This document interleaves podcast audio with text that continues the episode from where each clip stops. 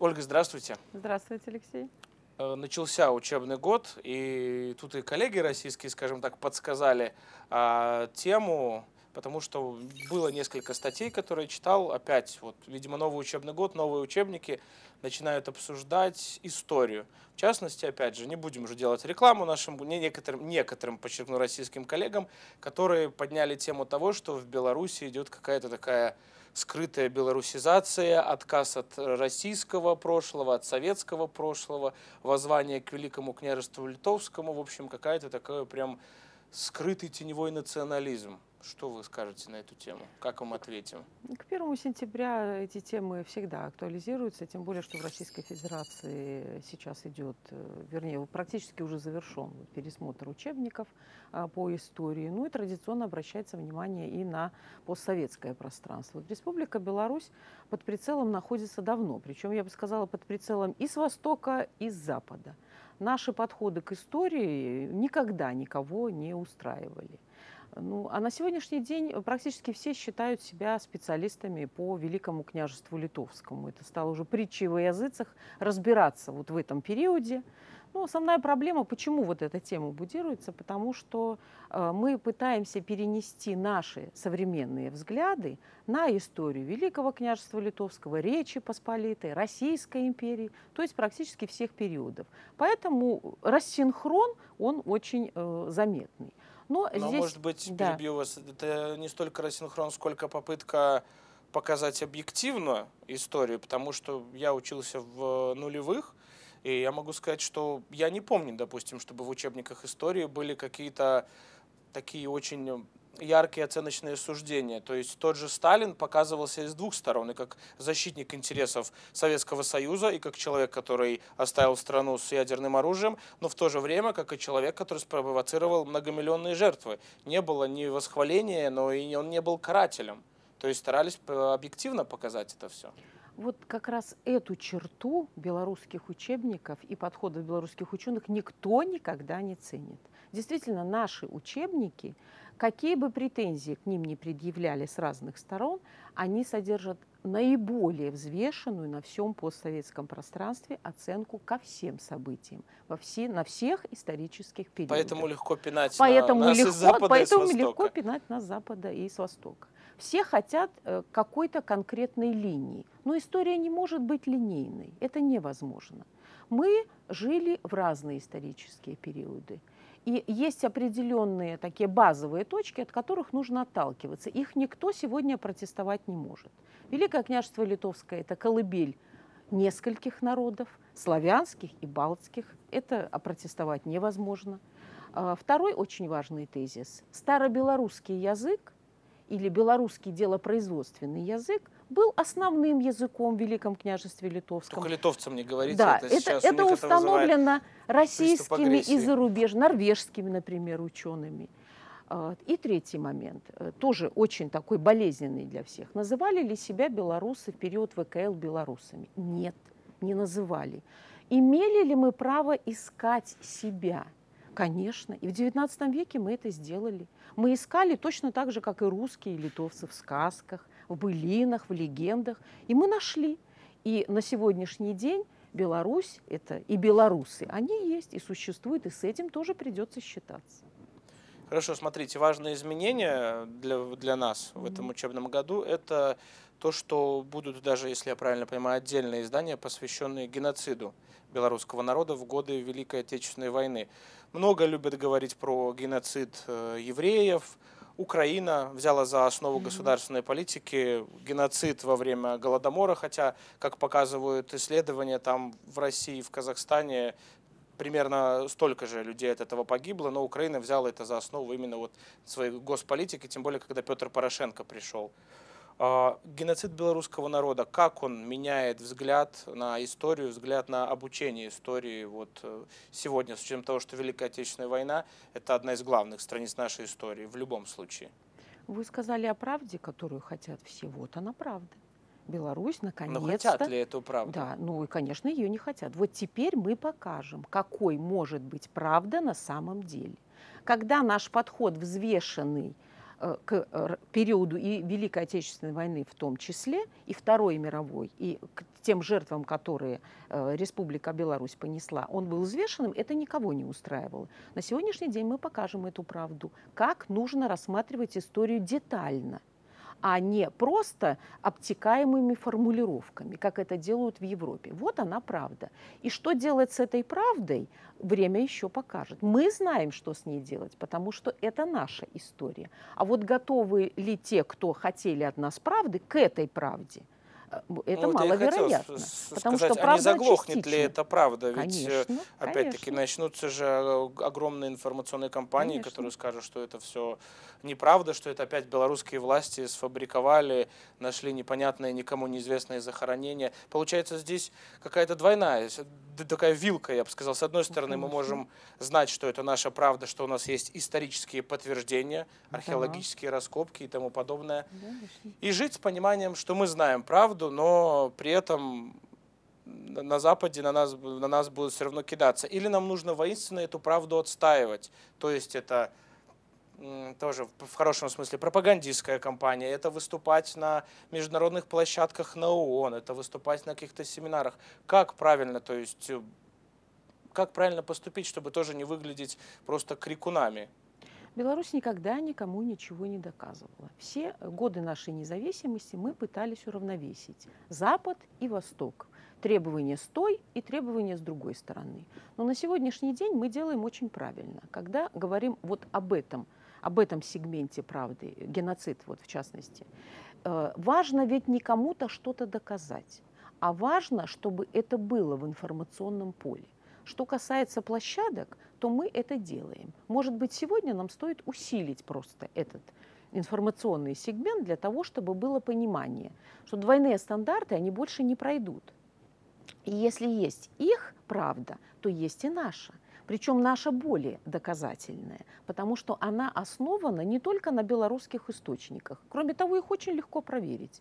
Если мы приглашаем э, на наши учения поляков, э, глава государства пригласил, то пригласить любую комиссию, которая захочет удостовериться в наших ну, изысканиях. Ну, приедет ли это, она? Поляки тоже ну, не то чтобы прямо сразу а мы не будем, а мы не будем никого заставлять но мы должны э, в память о тех людях, белорусах, которые погибли в период Великой Отечественной войны, для себя сохранить эту историю. Не доказать кому-то, а сохранить для себя. Потому что самое главное, чтобы мы в правильном направлении развивались, чтобы наши дети это помнили, а не только доказательства кому-то. Сейчас нас там не слышат. Это такой период, фаза такая. А потом придут люди, которые это услышат, потому что там тоже очень много сохраняется людей, боль которых, она не ушла, точно так же, как и наша. Мы работаем на них сегодня. И здесь, на мой взгляд, один из, наверное, самый даже важный вопрос. Угу. Бог с ними, там, Польша, там, остальные страны, да. как бы по-хорошему, что хотят, пусть то и думают. Но вопрос в наших детях. Вот учебников, э, этих специальных учебных пособий про геноцид, в принципе, учебников истории, достаточно ли их для того, чтобы действительно э, школьникам, да даже первокурсникам показать эту правду и чтобы они ее приняли, ведь у них есть соцсети, у них есть огромный, огромный, огромный пласт в интернете информации, где, вы сами знаете, очень много манипуляций, где даже, даже у нас в сегменте начинают иногда закидывать информацию, что Бандера украинский, что это, в общем-то, человек, который боролся за свободу своей страны против э, советских угнетателей. Mm-hmm. У нас есть точно такие же примеры. Это как бы и некоторые принимают это за чистую монету. Мы же видели, э, когда задерживали подростков за какие-то нарушения, у них свастика э, на груди набита, они зигуют на видео. То есть, получается, мы эту битву пока проигрываем. Ну, вот у нас с вами э, две, две разных точки зрения. Вы из одного поколения, я из ну, другого ну, я, поколения. Я, я говорю да, то, что раз, я вижу, да. и то, что присутствует. И вот, и вот ваш вопрос, он как раз вопрос от вашего поколения. Когда э, росла я в период Советского Союза, э, то этот вопрос решался достаточно просто. Это производством фильмов о войне к каждому юбилею и в целом тема войны в художественных фильмах и в художественных произведениях она была ключевой. Поэтому мы изучали это в программах, мы смотрели это вечером по телевизору, но сегодня вот технические средства стали настолько широкими по сегменту, что э, нужно задействовать э, не только фильмы и не только учебники. Я полностью с вами согласна. Да. Учебников, одних учебников не хватит, потому что я понимаю еще из моего поколения, что такое Великая Отечественная война, потому что я видела тех людей и разговаривала с теми людьми, которые прошли через эти события. А вам сегодня некому просто обратиться к живому человеку. Вы обращаетесь просто к учебникам. Этого недостаточно. Я вам скажу больше. Я слышал угу. не от одного. Ну, вот сегодня, скажем, это ребята, которые учатся в 10-11 классе, там, друзья моей сестры, и у них очень часто звучит такая мысль, что, мол, да, Великая Отечественная война – это важная страница в нашей истории, но не пора ли нам двигаться дальше? Нет, не пора нам двигаться дальше. Мы должны сохранить э, эту память. Вот есть э, какой-то такой духовный блок – народа, да, который хранится. Мы говорим о писателях, художниках. Но вот, э, Великая Отечественная война – это тоже блок, это духовный наш блок, потому что это не просто память. Э, это то, что сформировало белорусов в том числе, то, что нас сделало отличными от всех остальных. И мы э, не можем забыть просто двигаться дальше. Но подача вот этого духовного блока, она, конечно, должна быть другой. Э, и это должны быть не только фильмы. Да? Раньше это было достаточно просто. Ну, Россия, кстати, вы видите, да. последние годы да. активно начала как раз-таки заниматься э, производством да, фильмов знаете, и другого ну, контента. Потому что школа традиционная сложилась. Вот в Республике Беларусь очевидно, что нужно использовать еще и дополнительные инструменты. Ну и еще один очень важный момент. Ведь все зависит от того, кто, кто преподает историю. И от педагога в том числе. Потому что можно, да, можно ее рассказывать так уныло по датам, а можно использовать какие-то дополнительные дополнительные инструменты. Здесь еще это педагогическое мастерство в том числе. Тогда с этим роль. согласен. Это и уч- от учебников, и от преподавателя, да, от его взглядов зависит. Тогда вопрос, а можно ли каким-то образом в рамках именно своего учебного заведения учить историю объективно? Э, история и объективность, ну, это ну, История вещи, пишет да. победители, как мы знаем. История, да. Поэтому она изначально не может быть объективна, то есть прозрачной и объективной полностью. Мы все равно вкладываем определенный идеологический сегмент.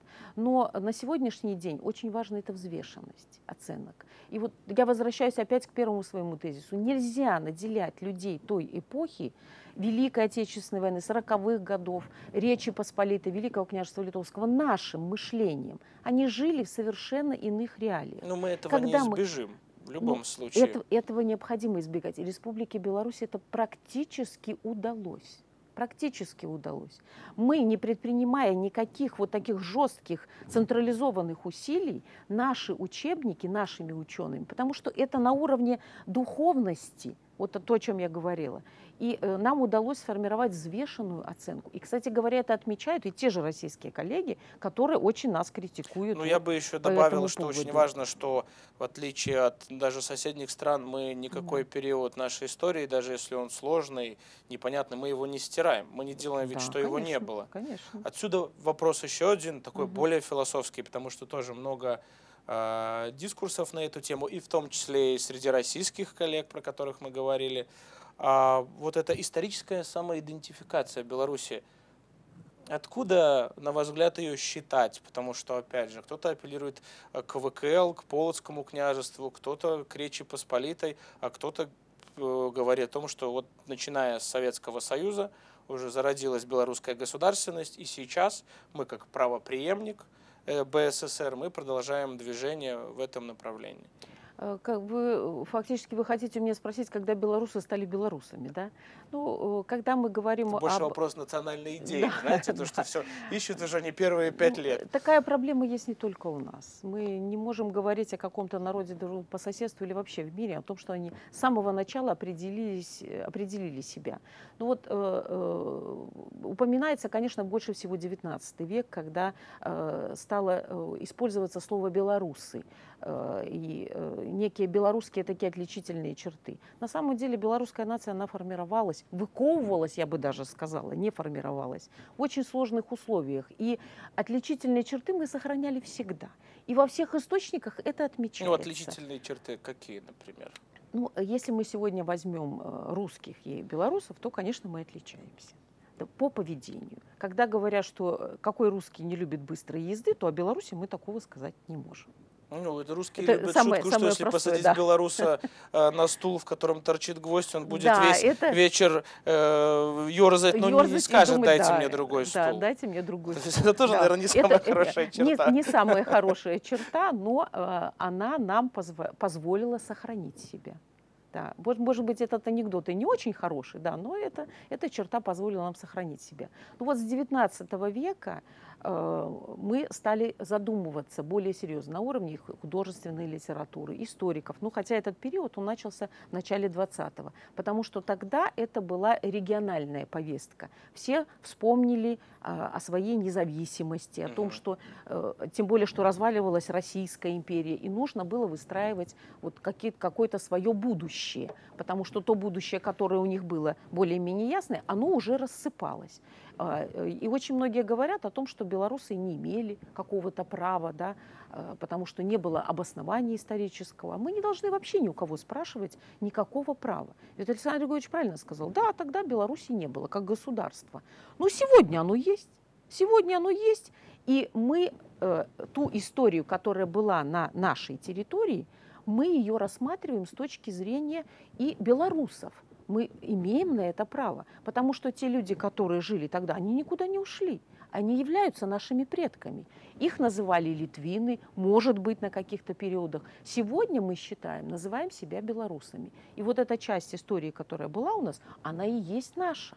Но самая главная наша черта отличительная от всех. Мы не выстраиваем нашу историю против кого-то. Мы никогда не ищем врага, против которого нужно объединиться. А вот другие государства, этот тупик у себя образовали с самого начала. Поэтому сегодня мы живем относительно спокойно, потому что у нас нет вот этого противодействия чему-то. Мы наоборот за то, чтобы все остальные вошли в нашу повестку. Ну да, наша кредо, по сути, да. просто дайте нам спокойно жить и развиваться. Да, конечно. Ну и дополню, что, на мой взгляд, все-таки вот э, когда начинают говорить о каких-то исторических претензиях на территории, как та же Польша, про эти восточные крессы, да. ну это исключительно инструменты в угоду политики, потому что мы живем здесь сейчас, и не два года назад э, Брестская область стала частью Беларуси, поэтому, э, ребята, успокойтесь. Хорошо, Ольга, спасибо большое за интересную беседу. Спасибо.